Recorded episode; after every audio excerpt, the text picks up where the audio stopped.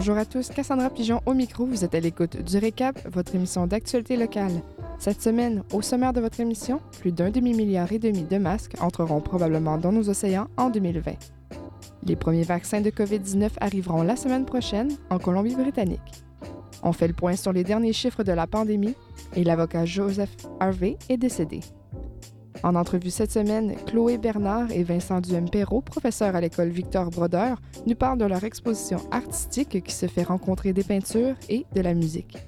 Et toujours à Esquimalt, une autre entrevue, cette fois avec René Senerini, gestionnaire du programme Mentor Canadian, en gentillesse. Et comme chaque semaine, on retrouvera François Macon, journaliste de l'initiative au journalisme local pour les actualités municipales. Tout de suite, vos actualités locales.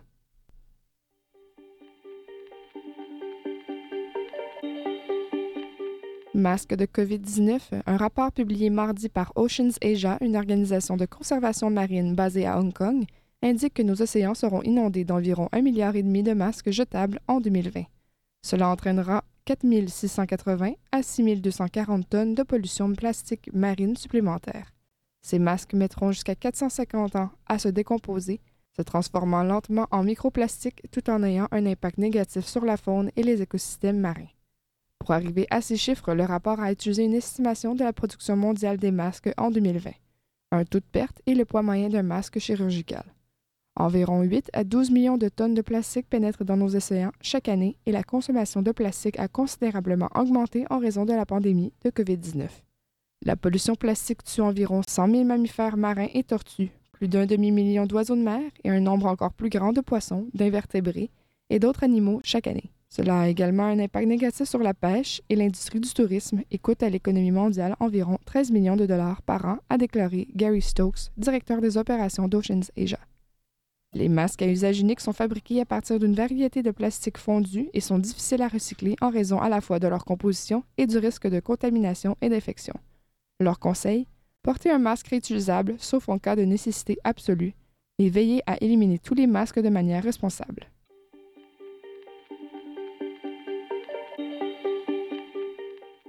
Les vaccins qui arrivent en Colombie-Britannique. Mercredi, Santé Canada a approuvé le vaccin de la compagnie pharmaceutique Pfizer contre la COVID-19.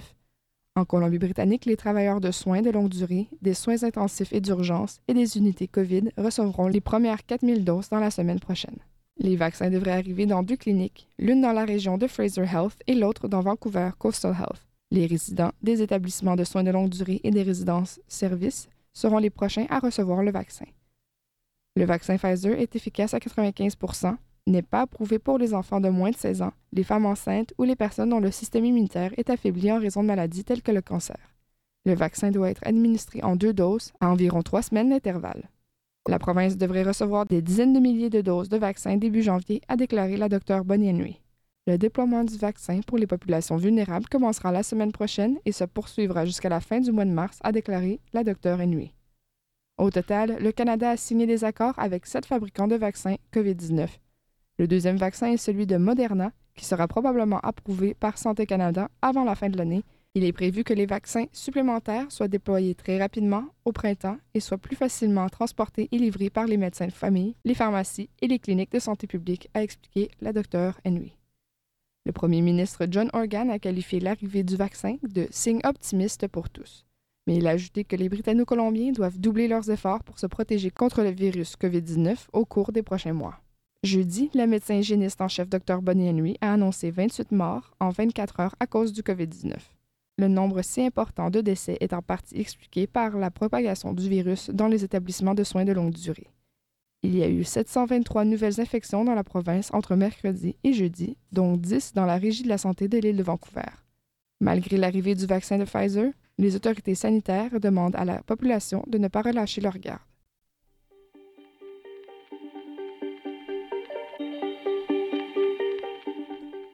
L'avocat Joseph Harvey. David Eby, le procureur général de la Colombie-Britannique, a rendu hommage mardi à un avocat qu'il a reconnu avoir été un des plus grands réformateurs du paysage juridique canadien et qui s'est battu pour les droits de tous les Canadiens tout au long de sa vie. M. Eby a déclaré que la mort de Joseph Harvey, à 71 ans, laissera une marque indélébile et un vide qui ne sera pas comblé. M. Harvey est reconnu avoir plaidé avec succès des affaires constitutionnelles soutenant les prestations de mariage homosexuel, les droits LGBTQ2+, et le droit à l'aide à. M. Eby a déclaré à l'Assemblée législative de la Colombie-Britannique qu'Harvey avait révolutionné une section de la Charte des droits et libertés garantissant l'égalité à tous les Canadiens. Joe était l'un des meilleurs avocats constitutionnalistes du pays et un défenseur infatigable des droits de l'homme, des peuples autochtones et d'innombrables autres groupes marginalisés ou défavorisés. Il a donné des milliers d'heures de son temps pour défendre les droits des personnes marginalisées et il l'a fait pour faire de notre pays un endroit meilleur et plus égalitaire, a déclaré M. Eby. Murray Rankin, ministre des Relations autochtones et de la Réconciliation de la Colombie-Britannique, a déclaré à l'Assemblée législative qu'Harvey était un guerrier juridique qui a changé le cours de l'histoire pour de nombreuses personnes au Canada, confrontées à la discrimination et à l'injustice.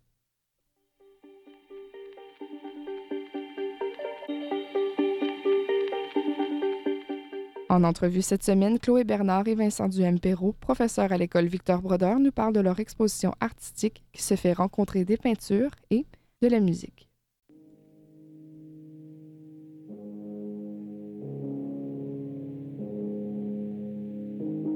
Bonjour, Vincent Duhem-Perrault, je suis professeur de musique ici à l'école Brodeur. Bonjour, je m'appelle Chloé Bernard, j'enseigne les arts visuels à Victor Brodeur, c'est ma quatrième année. Je marchais hier euh, dans l'école et euh, en rentrant, je vois une très belle exposition qui, euh, qui, est affichée. Je voulais savoir, dans le fond, à ce que je comprends, c'est vous qui êtes à l'origine de ce projet-là?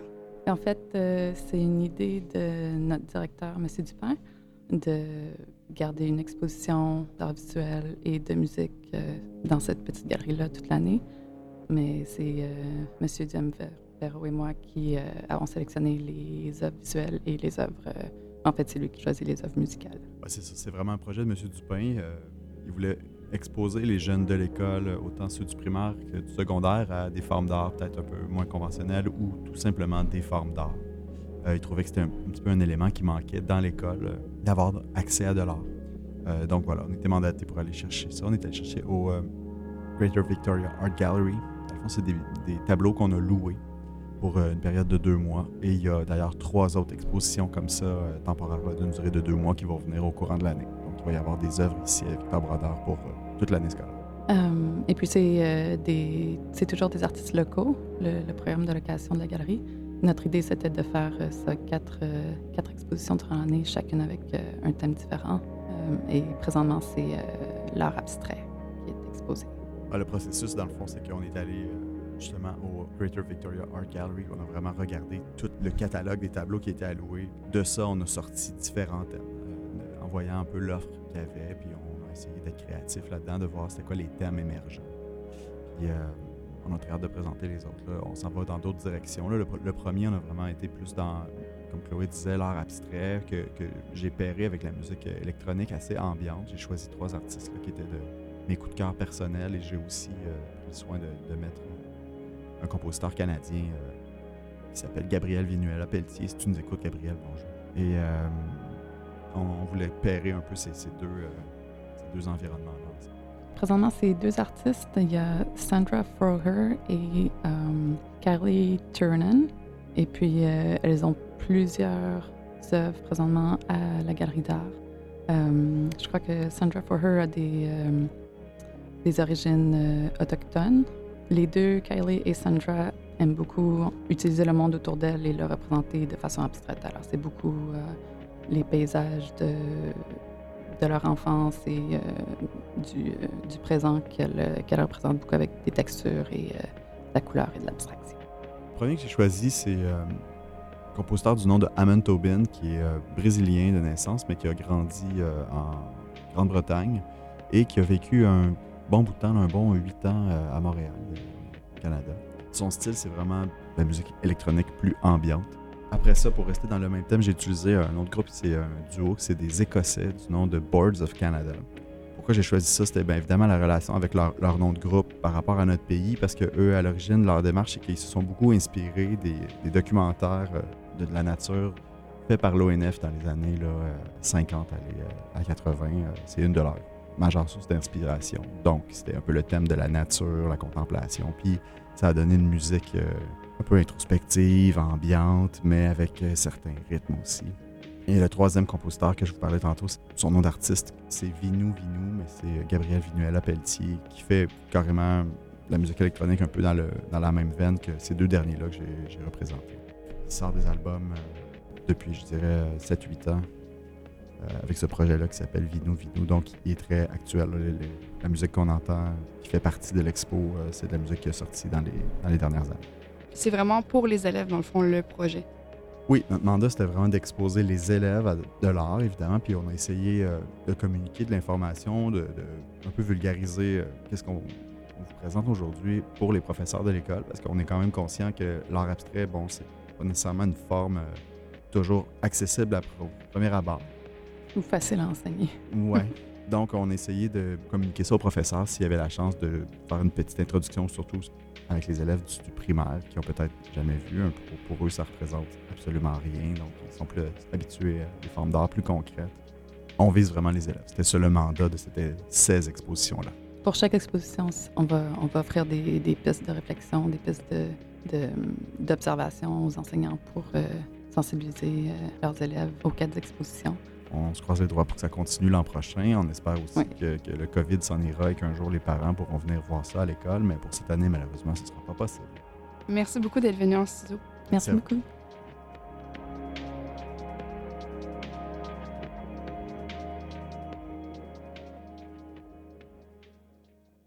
C'est une entrevue que vous pouvez retrouver sur radiovictoria.ca.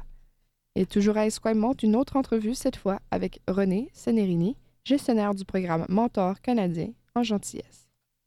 C'est une ressource euh, renouvelable et pourtant dont on a bien besoin en ce moment, la gentillesse. Et pour parler de ça, on a René Senerini, gérante du programme Mentor canadien en gentillesse. René Senerini, bonjour. Bonjour. Alors, Madame Sérénie, si on se parle aujourd'hui, c'est parce que euh, votre organisme a reçu un financement pour mettre en place ce programme Mentor canadien en gentillesse. C'est ça. Alors, on a été vraiment chanceux de recevoir des fonds de patrimoine canadien.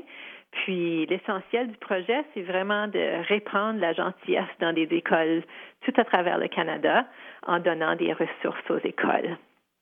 Donc, d'une part, vous avez, donc, euh, si je comprends bien, des, formations sur ces, pour ces jeunes euh, pour apprendre toutes sortes de compétences, euh, résolution de, de, de, problèmes, de conflits. Et ensuite, en deuxième partie, trouver en fait des projets qui puissent aider et donc justement répandre cette gentillesse dans la communauté.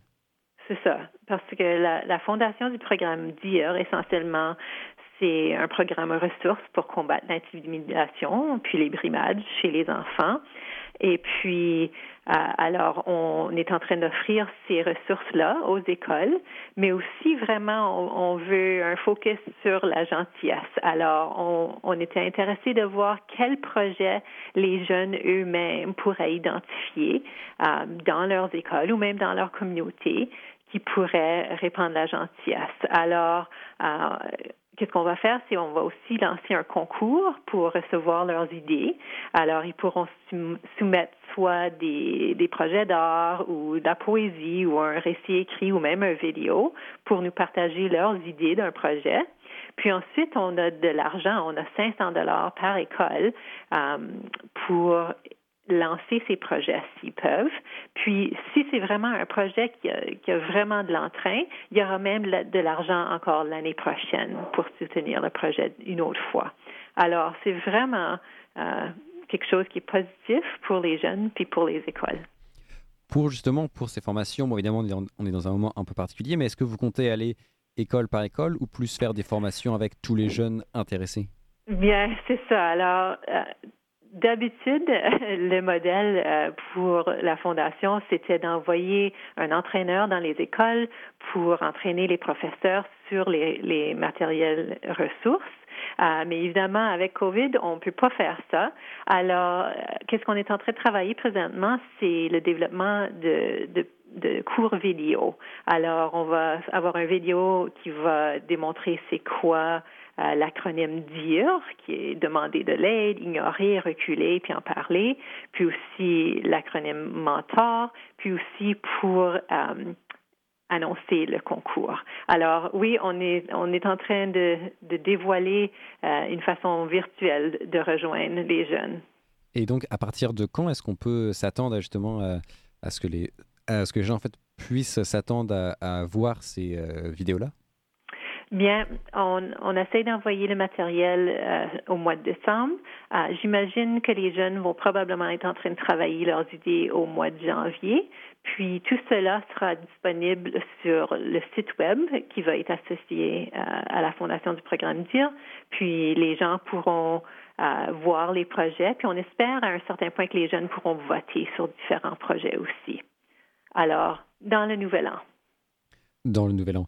Est-ce que, donc j'imagine, avec euh, donc cette, euh, cet organisme qui est là depuis plus de, de 20 ans à, à, réaliser donc un certain nombre de projets, est-ce que peut-être vous pourriez donner à nos auditeurs une idée de la différence que ça fait dans la communauté euh, que, que, ces jeunes justement euh, puissent, puissent créer des, des, projets axés sur la gentillesse contre l'intimidation? Bien, l'intimidation, certainement, c'est c'est quelque chose qui a longtemps été euh, présent dans nos écoles, puis qu'on veut adresser. Puis justement, la raison d'être de notre organisme, euh, ça a été créé en réponse à des incidents plutôt violents qui ont, qui ont eu lieu ici dans notre communauté à Victoria. Alors, vraiment, euh, les deux vont main en main, prévenir l'intimidation puis répandre la gentillesse. Parce que, évidemment, si les jeunes sont occupés à penser à des, idées pour aider les autres, soit que ce soit des autres jeunes dans leurs écoles ou même dans leur communauté, euh, évidemment, il y aura moins de focus sur euh, des choses plutôt négatives. Puis surtout qu'il y a beaucoup de il y a beaucoup de tensions ces jours-ci avec la pandémie, euh, que je pense n'importe quoi qui peut encourager les gens à, penser aux autres, puis avoir des, idées positives, que ça va être un bénéfice. Ce qui est intéressant dans ce programme, c'est que quand, euh, on parle de gentillesse, c'est pas juste une question d'intention, mais c'est bien indiqué qu'il y a justement toutes ces formations sur comment est-ce qu'on gère, comment est-ce qu'on euh, on gère ces, ces tensions, comment est-ce qu'on peut arriver à ça, euh, que ça ne s'escalade pas vers des, des situations euh, euh plus tendues, plus violentes. Et peut-être c'est ça qui manque à beaucoup de gens, jeunes ou, ou moins jeunes, c'est ces, ces com compétences-là. Mm -hmm. Alors, c'est ça. Le programme DIR donne des outils linguistiques. Alors, parce que souvent, quand on est dans une situation, euh, les émotions prennent prennent le d'une part qu'on ne peut pas vraiment penser à quoi faire. Alors, l'acronyme de dire, tu c'est des petits mots faciles à se rappeler. Alors, en, anglais, c'est WITS.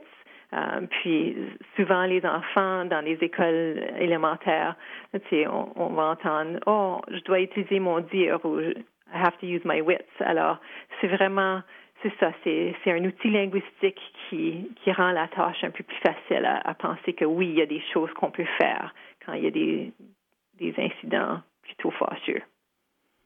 Et bien, en tout cas, on a, on a assez hâte de voir quels seront les euh, projets soumis euh, par les, les, les élèves. Et puis, Absolument. Absolument. On a très hâte de voir leurs idées. On, a fait quelques sondages jusqu'à présent pour avoir un peu une idée de qu'est-ce que les gens, les jeunes pensaient de la gentillesse, puis euh, un peu pour leurs idées initiales. Puis vraiment, on a reçu des, des belles idées comme mettre un, un contenant avec des notes de gentillesse, euh, mettre des petites notes positives sur les casiers. Euh, puis toutes sortes d'autres belles idées. Alors, je pense que ça va être quelque chose vraiment de fantastique. Ouais, donc euh, communiquer de la gentillesse. En plus, on sera à la fin de l'hiver d'une année très difficile. Alors, je pense que ça va venir vraiment au meilleur moment pour tout le monde. René Senerini, euh, merci beaucoup euh, d'avoir pris le temps. Je rappelle, vous êtes la gérante du programme Mentor canadien en gentillesse. Merci beaucoup. J'apprécie la chance d'en parler. Au revoir. Au revoir. Et maintenant, en studio avec nous, François Macon, journaliste et animateur de l'émission hebdomadaire Regard sur le Grand Victoria. Bonjour François. Bonjour Cassandra, bonjour à tous. Alors, cette semaine, Regard sur le Grand Victoria vous propose une émission spéciale consacrée aux problèmes de précarité dans le monde étudiant. Et oui, Cassandra, une émission spéciale. Ils sont près d'un million trois cent mille au Canada et 25 000 dans le Grand Victoria. Et être étudiant aujourd'hui ici comporte son lot de défis. L'accès au logement euh, raréfié est très cher, on le sait malheureusement. Le coût des loyers souvent exorbitant, des frais de scolarité en constante hausse et un endettement parfois colossal. Alors, les étudiants sont vulnérables au plus haut point dans ce marché du logement haussier. 50% des étudiants consacrent entre 500 et 1100 dollars par mois pour leur loyer exclusivement. Et pour la moitié d'entre eux, cela représente entre 50 et 70% de leurs ressources globales mensuelles. Et pour financer leurs études, beaucoup travaillent, parfois à temps plein, plus de 40 heures par semaine. Une iniquité face à la réussite scolaire que dénoncent des associations comme University of Victoria Student Society par la voix de notre invitée Lucie Etken, étudiante en deuxième année de français et de langue appliquée à UVic. Notre journaliste Melinda Trochu a également rencontré Kiel Eriksson et Olga Ziminova, tous deux étudiants à l'Université de Victoria. Ils se livrent dans un reportage que vous retrouvez évidemment cette semaine dans Regard sur le Grand Victoria et ils expliquent comment ils parviennent à survivre grâce notamment à la solidarité de leurs réseaux familiaux et amicaux.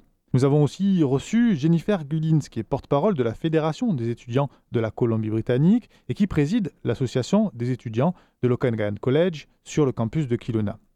Et de campus, il en est question aussi à Victoria dans cette émission, puisque seul UVic ici offre des logements universitaires, il n'y en a pas à Camoson par exemple, 2300 pour être précis, ainsi qu'une centaine de logements unifamiliaux, et c'est largement insuffisant selon les associations et nos interlocuteurs de cette semaine. Aussi, l'an dernier, la province a lancé un programme d'extension du campus avec la création de 800 chambres supplémentaires d'ici 2022 sur le campus de UVic. Tout un chapitre de cette émission est aussi consacré aux frais de scolarité en Colombie-Britannique. Il faut savoir que dans notre province, les frais de scolarité de premier cycle sont en moyenne de 5 300 dollars, soit le quatrième niveau le plus bas au pays. Mais il faut aussi aborder la question des frais annexes, comme le transport, l'alimentation et les loisirs, si toutefois il reste un petit peu de budget à la fin du mois. De plus, ces frais d'inscription peuvent être multipliés par 5 pour les étudiants étrangers, et comment les universités justifient-elles cela? Eh bien, nous avons posé la question à nos différents invités. Enfin, si les universités offrent des soutiens financiers et des programmes de bourse, l'endettement moyen des étudiants au Canada fait débat. Si un diplômé postsecondaire sur deux est endetté lors de l'obtention de son diplôme, selon Statistique Canada, la dette médiane est demeurée stable entre 2000 et 2015 pour la plupart des niveaux d'études et elle s'établit environ autour de 17 500 dollars pour les étudiants ayant obtenu leur diplôme en 2015. Et vous le verrez, c'est un chiffre qui est, selon nos invités, bien éloigné de la réalité. Pour tout savoir donc de la difficile condition estudiantine dans notre capitale, c'est dans le 30e épisode de Regard sur le Grand Victoria, disponible sur radiovictoria.ca. Un petit mot sur l'actualité municipale, François, à Victoria notamment, avec demain une échéance importante pour les résidents de la capitale, je crois. Oui, Cassandra, demain c'est le jour du scrutin général pour l'élection partielle du conseil municipal de Victoria, avec un siège à pourvoir. Alors, si vous voulez voter, demain, dernier jour donc du scrutin général, les bureaux de vote, les six bureaux de vote, nous verrons lesquels dans le détail par la suite, sont ouverts de 8h à 20h et vous pouvez donc voter dans les lieux suivants, soit à l'école communautaire de James Bay au 140 rue Oswego, à l'école primaire d'Auckland au 28-27 avenue Belmont, à l'école primaire Sir James Douglas au 401 rue Moss, au David Chi Center au 195 rue Bay, au Crystal Garden au 713 rue Douglas et à la Victoria High School au SG Willis Education Center qui est situé au 923 Topaz Avenue. Et pour être tout à fait complet sur l'actualité municipale, sachez que ce jeudi, le conseil municipal de Victoria a approuvé la construction de 258 nouveaux logements locatifs dans deux propriétés, 105 dans l'ancien immeuble Wellburns Market à l'angle de Pandora Avenue et de Cook Street, et puis 153 locations entre Gorge Road et Irma Street dans le quartier Burnside Gorge. Alors les 153 nouvelles locations situées au cœur du quartier Burnside Gorge feront partie d'un développement de 6 étages à usage mixte et environ la moitié des appartements seront des maisons familiales de 2 et 3 chambres. Le développement comprendra aussi un espace commercial en rez-de-chaussée qui pourrait apporter des commerces de détail, un restaurant ou un café.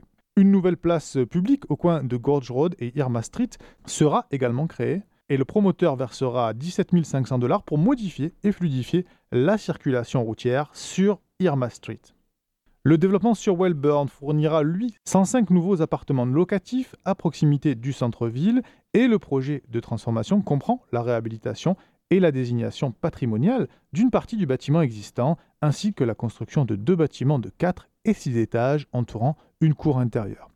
Avec là aussi des développements de commerce situés le long des façades des rues Pandora et Cook, et le promoteur versera également une contribution de 18 000 dollars pour la modernisation du parc Franklin Green. En plus de ces immeubles locatifs, le Conseil a approuvé un immeuble de 4 étages de condominium comprenant 35 logements sur l'avenue Oak Bay au niveau de Redfern Street. Jeudi, le Conseil a également reçu le premier rapport annuel sur la stratégie de logement de Victoria et on sait désormais qu'au cours de la dernière année et malgré la pandémie de la Covid-19, la ville a fait des progrès importants dans la réalisation de ses objectifs de logement, notamment celui de réserver 50% des nouveaux logements du parc locatif pour les personnes à revenus modérés et faibles. Ainsi, il y a actuellement près de 900 logements dits abordables et au-dessous du prix du marché en cours de développement ou en cours d'approbation. Et à plus long terme, la ville prévoit de créer environ 1500 nouvelles unités abordables au cours des six prochaines années, pour un total de près de 4000 nouveaux logements de tout type. Vous pouvez retrouver François lors de Regards sur le Grand Victoria, diffusé les mercredis à midi, en rediffusion à 10h le samedi ou sur le site de radiovictoria.ca. Merci François. Merci Cassandra. Bonne fin de semaine à tous.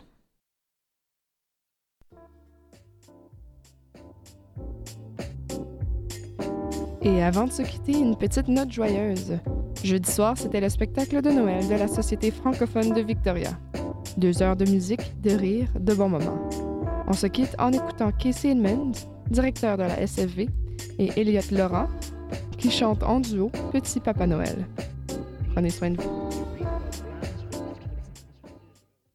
C'est la belle nuit de Noël, la neige étend son manteau blanc, et les yeux levés vers le ciel, à genoux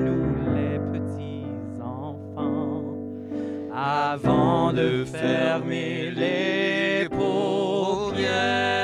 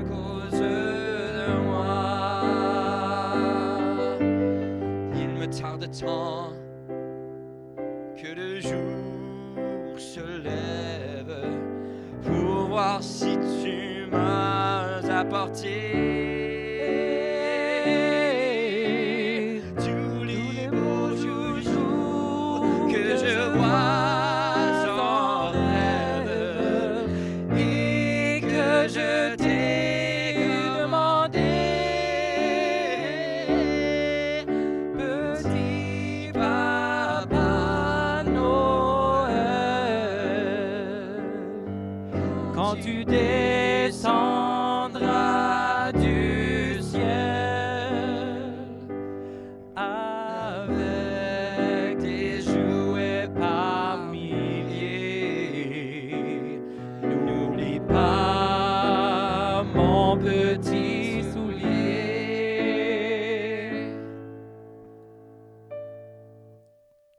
Le marchand de sable est passé, les enfants vont faire de dos.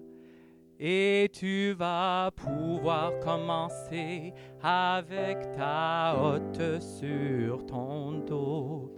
Au son des cloches.